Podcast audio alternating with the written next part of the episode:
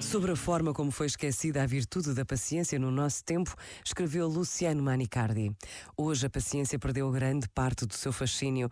Os tempos acelerados suscitam impaciência, o não adiamento, o agora e já, a posse que não dá lugar à espera.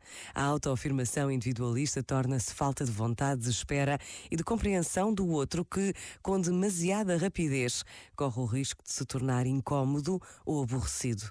Um verdadeiro empecilho.